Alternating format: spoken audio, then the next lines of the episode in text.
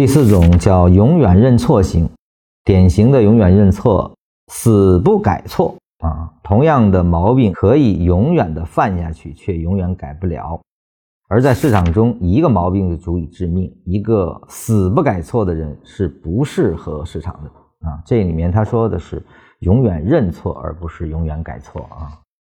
他为什么永远在认错呢？实际上他是没有一个标准，因为没有标准，所以呢。他是听谁的都对啊，听谁的都会改，但实际上是因为没有原则啊，没有一套自己在市场中可以成为他的立身之本的东西，就是他属于无根之草啊，他是一个浮萍一样的啊，这样的人实际上是很难建立起来一套逻辑的啊，即便建立起来，由于他的信心不足啊，就是理解的。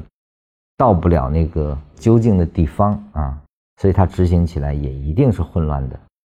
因此你会发现，同样的问题在他身上不断的出现，因为从根本上来说，他根本不知道他的问题出在哪里啊。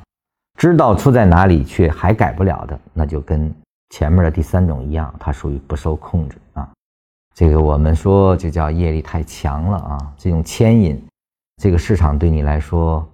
就不是什么修炼场了啊！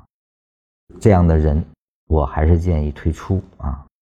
生命还有很多事可做，交易只是我们生命中可能遇到的一个场所啊。有一句话叫：“市场它既可以是天堂，亦可以是地狱。”对一些自律的人，对一些可以控制自己心性，并且愿意让自己的心性不断的提高的人，市场就是天堂，是一个非常好的修炼场。